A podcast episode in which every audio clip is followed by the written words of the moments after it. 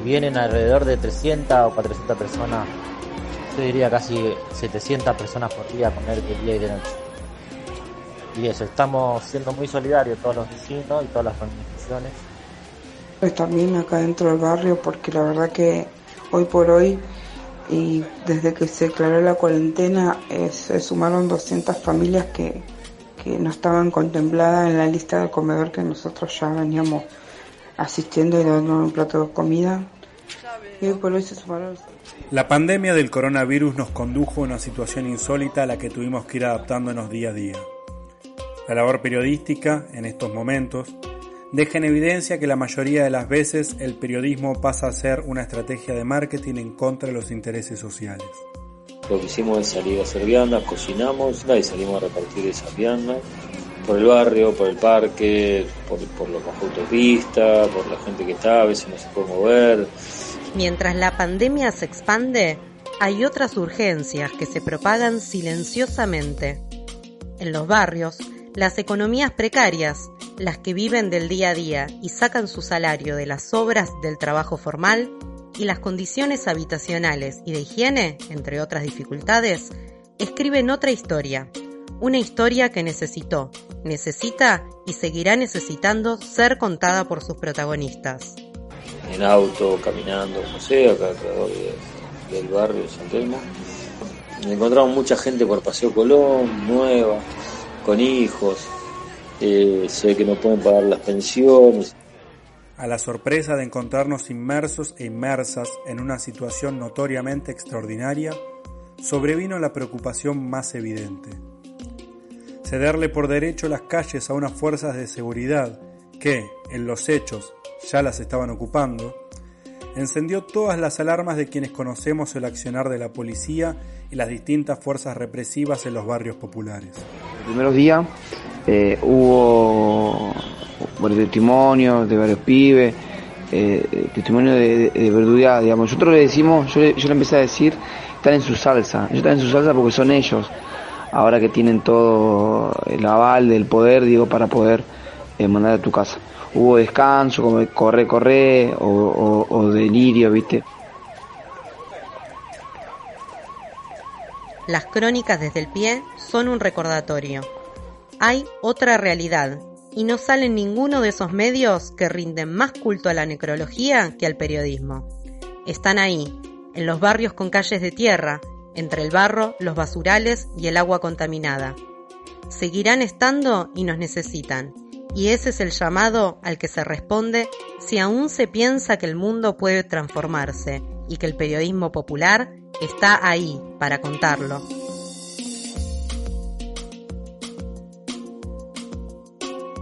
La pandemia desde el pie. Crónicas de los barrios populares de la ciudad de Buenos Aires y el conurbano bonaerense. Un informe especial del portal de noticias Marcha, hoy en coproducción con Vuelta Cangrejo, para FM La Tribu. Bueno, soy Johnny del barrio La Boca. Jonathan Shefferly Rondán, desde La Boca, en la ciudad de Buenos Aires, nos cuenta cómo impactó la pandemia y el aislamiento en el barrio. Nosotros nos venimos organizando con una red de cooperación donde nos mantenemos informados qué comedores cerraron, dónde se reparte vianda, dónde se reciben algunas donaciones. estamos trabajando con conjunto toda la sociedad, la Iglesia San Juan Evangelista, Camionerito, eh, los trabajadores de la salud, los, los, los maestros de escuela, todo.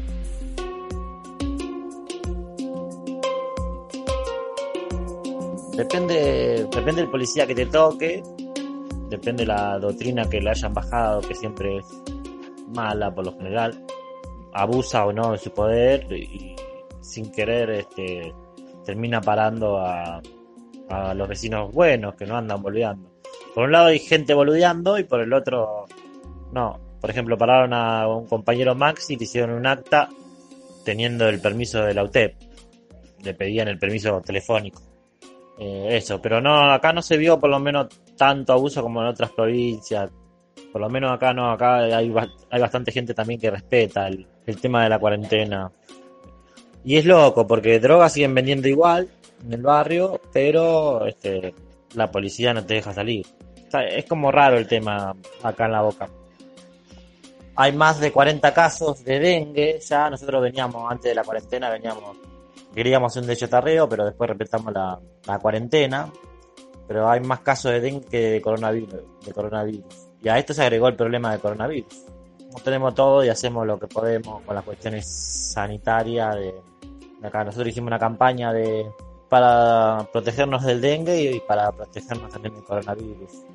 Y después de la primera semana de cuarentena decidimos empezar a traer tupper de día y de noche y hay escasez de alimentos porque los permisos para los fletes no están y el gobierno de la ciudad descarga dos veces por semana la mercadería. Pero sí hay una escasez de alimentos y yo creo que también porque todos los changaré un aumento de esa de ese hambre ya se venía, se viene, se viene viendo, pero antes de la cuarentena por el tema económico. Están todos los precios altos y no alcanza la plata. Eso es, más preocupación que el tema del coronavirus. Y el Estado, eh, acá en la boca, no, no, no, no, no da respuesta.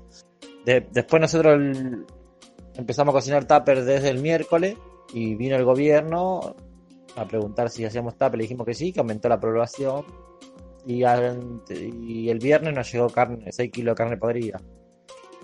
Así que no sé cuánto de seriedad toma el gobierno, por lo menos con los sectores más, más humildes en el caso del barrio de la Boca. Vecinos y vecinas de la Villa 21 en el barrio porteño de Barracas nos cuentan cómo administran la escasez de alimentos en los comedores y cuál es la relación con las fuerzas de seguridad en el sur de la ciudad de Buenos Aires. Flavia trabaja en el comedor y es una de las que le pone el cuerpo todos los días para que los pibes y las pibas no se queden sin un plato de comida. La verdad que la estamos pasando muy mal acá dentro del barrio con la necesidad de un plato de comida desde que se declaró la cuarentena por el tema del virus y la situación que estamos viviendo en el país y le está afectando a muchas personas. Eh, nos estamos preparando con todo acá dentro del barrio. Esperemos que no llegue, pero no sabemos lo que va a pasar. La verdad que nos estamos organizando eh, con el tema de los comedores también acá dentro del barrio, porque la verdad que hoy por hoy y desde que se declaró la cuarentena se sumaron 200 familias que que no estaban contempladas en la lista del comedor que nosotros ya veníamos asistiendo y dando un plato de comida. El gobierno no, nos está bajando las cosas frescas, pero la verdad que no damos abasto con eso. Está bajando milanesas o no está bajando pollos. Tratamos de eso, no hacer milanesa y tampoco hacer un pollo al horno, sino de eso transformarlo en guiso para poder abastecer a toda la gente.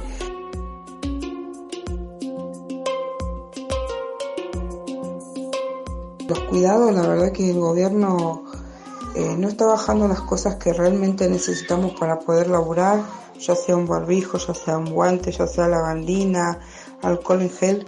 Esos insumos, eh, si, si no están bajando, no bajaron solamente la lavandina y el resto no. Y la verdad que esos insumos es necesario para cuidar el tema de la alimentación, por el tema del virus. Eh, para no poder transmitir nada cuando repartimos la comida. La verdad que hoy por hoy tenemos que estar laborando sin esa, sin esos insumos y que la verdad que, que nos da mucha bronca porque el gobierno tendría que estar bajando, ¿no? Lo mismo está pasando con el alimento. El alimento no está llegando como tiene que llegar. Te bajan una parte y te bajan la otra parte del otro día y la verdad que así no, no se puede estar. Entonces le estamos reclamando y exigiendo al gobierno que primero que baje día a día las cosas que tiene que bajar, los insumos que, que son necesarios para poder seguir laburando, porque nosotros le ponemos el pecho todos los días para poder seguir cocinando y que le estamos exigiendo que nos bajen más reacciones para poder contener a, más vecinos ¿no? que, hoy, que realmente la necesita. Y también estamos eh, muy unidos con todos los comedores del barrio, con todas las organizaciones que tienen un comedor, con todos los merenderos que hay en el barrio para poder en cada sector eh, unirnos dos o tres comedores y, sustentar y llegar a varias familias de distintas manzanas, ¿no?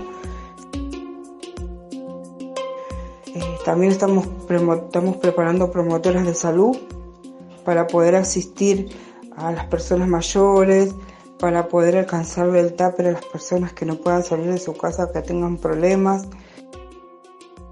La verdad que, que sinceramente hoy por hoy no, no se ha escuchado nada del barrio, abuso de la autoridad con ninguna gente. Sí, por ahí paran alguna gente para saber a dónde va, si se va a trabajar o no, pero como eso, tranquilo.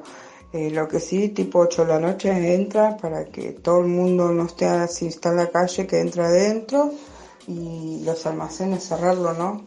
También por eso tratamos de que todo cumpla más allá de, de lo que haga la prefectura y acá en la 21 mayormente es difícil, ¿no? A veces también que se cumpla, pero a su vez también la mayoría está cumpliendo porque una familia tiene que salir a buscar el tupper de comida y volver a su casa, traer a la tarde, salir y buscar una merienda para los pibes y volver a entrar a su casa, hacer las compras. Pero yo creo que tiene que haber eh, eh, ya una bajada de línea, decir que en los barrios se puede circular, por eso salió un, algo que se dice que nos, quédate en tu barrio, digo, para que se pueda estar en el barrio, digamos, por suerte todavía no hay ningún caso. Nosotros tenemos que prever, digo, el peor escenario. Es muy importante la ayuda esta que va a ser el gobierno. Estuvo diciendo que se van a bajar raciones a los comedores, en el cual todavía no se bajaron las raciones eh, de ciudad ni de nación.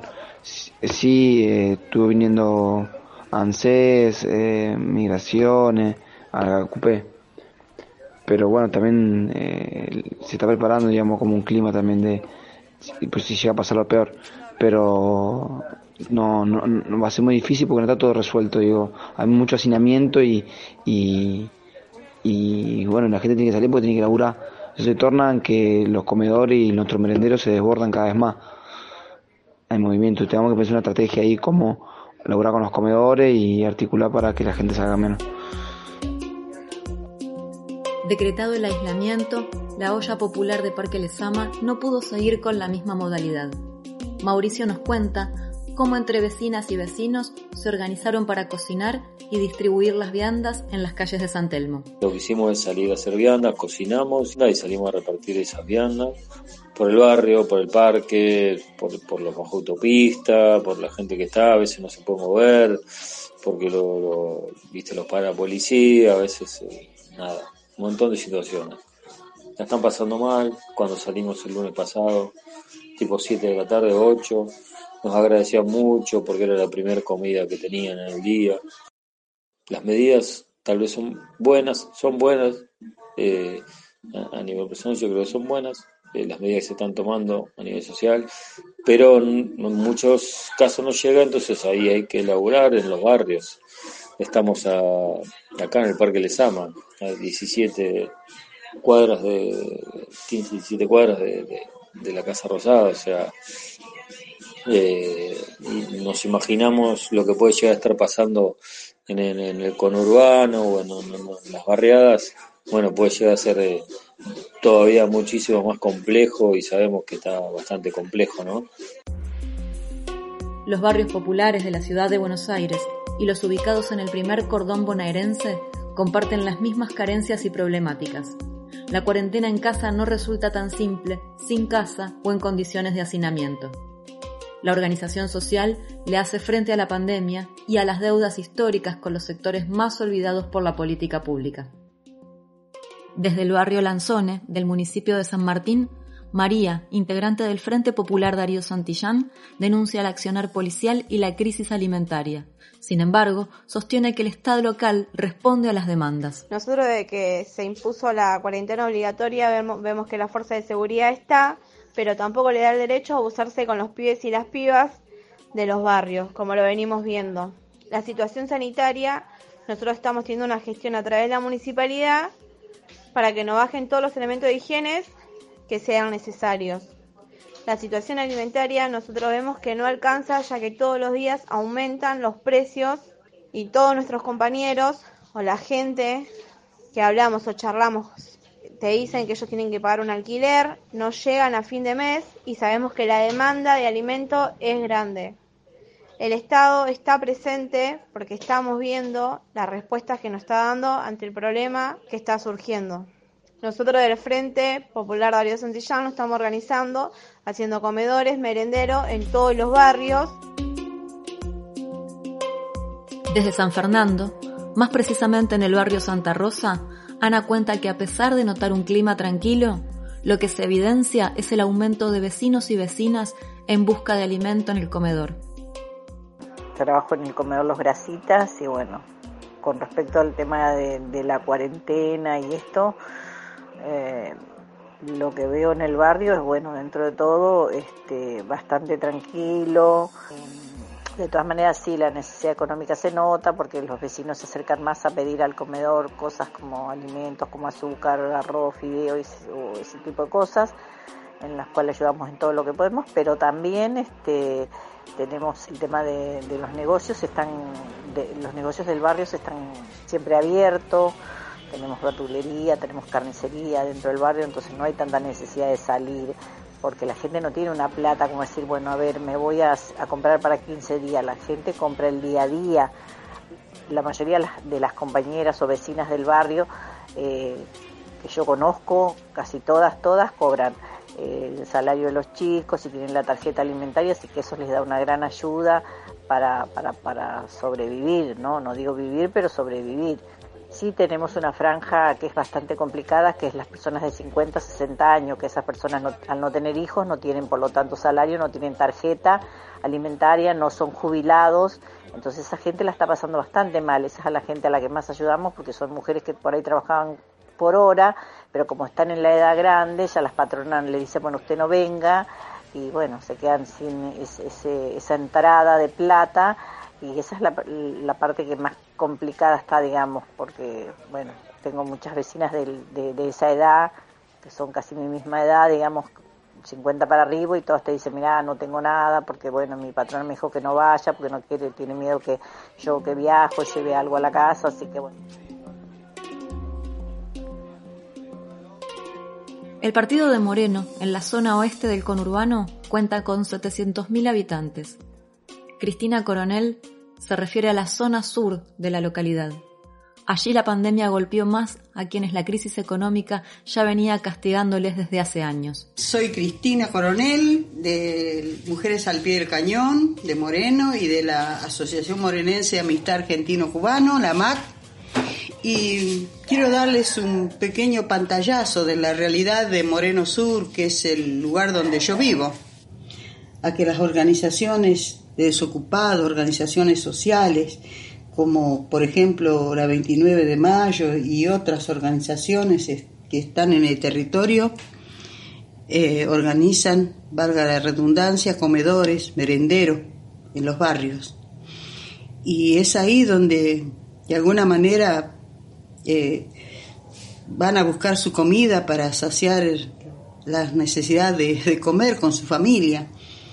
Y en estos momentos donde las escuelas están cerradas, donde muchos de los niños no, tienen acceso a otro lugar, también se sumaron a esos comedores, con lo cual aumentaron mucho más, eh, digamos, los asistentes a esos comedores y la verdad es que están desbordados y, no está alcanzando los alimentos para aumentar eh, la cantidad de cupos para, poder repartir la comida.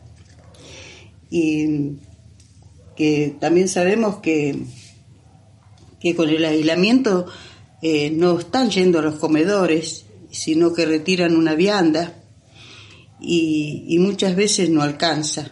Y eso significa una preocupación muy grande para las compañeras que están al frente de, esos comedores. Ellas se preocupan, les duele la situación.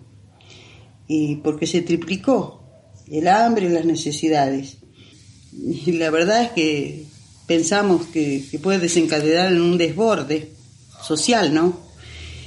Y que nos haga enfrentar entre vecinos, y es muy difícil para nosotras, militantes populares, feministas, eh, controlar esta situación, que también el presidente intenta paliar estas necesidades, que ha tomado medidas urgentes, pero no es suficiente, porque esta pobreza estructural es de vieja data, porque los gobiernos con sus políticas neoliberales fueron llevando a esta situación a, mucha, a un gran sector de la población de Moreno. Y también nos pasa que, que la verdad es que en Moreno tenemos 11 casos confirmados de, del virus y, y 9 internados sospechados, pero también sabemos que, que hay más gente sospechada que no ha consultado y otros que están en, en vigilancia permanente en sus hogares. Y sabemos que nuestro hospital es muy pobre. Tenemos un solo hospital para 700.000 habitantes y, no hay suficientes camas. La medida de aislamiento social, preventivo y obligatoria se extendió por iniciativa presidencial hasta el 26 de abril. Las políticas de cuidado y prevención están en el centro del conflicto. Sin estas garantías dispuestas por el Estado, barrios enteros quedan expuestos al contagio de coronavirus y a la pérdida sistemática de derechos.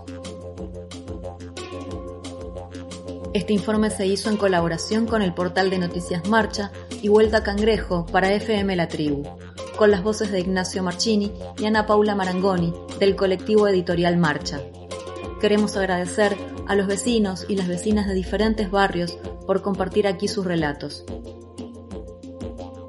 Todas las crónicas de la pandemia desde el pie las podés leer en marcha.org.ar.